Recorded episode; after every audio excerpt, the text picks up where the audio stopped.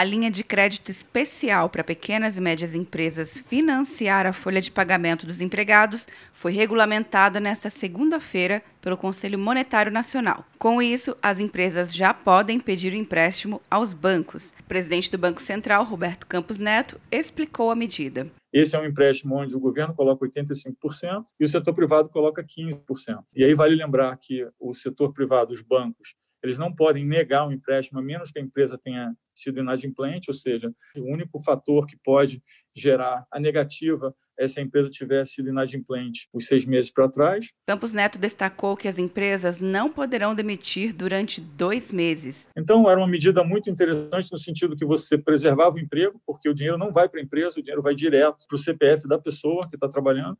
A empresa que pegar esse empréstimo não pode demitir durante o tempo, dois meses, o tempo do empréstimo. E, além disso, você alivia grande parte do custo da empresa, então ela pode pegar o dinheiro direcionar para outras coisas, como capital de giro e coisas desse tipo. Cerca de 1 milhão e 400 pequenas e médias empresas, que empregam 12,2 milhões de trabalhadores que ganham até dois salários mínimos, receberão 40 bilhões de créditos com juros baixos para manter a folha de pagamento por dois meses. Quer um ano sem mensalidade para passar direto em pedágios e estacionamentos? Peça a Veloy agora e dê tchau pras filas. Você ativa a tag, adiciona veículos, controla tudo pelo aplicativo e não paga mensalidade por um ano. É por tempo limitado. Não perca. Veloy. Piscou, passou. De Brasília, Luciana Castro.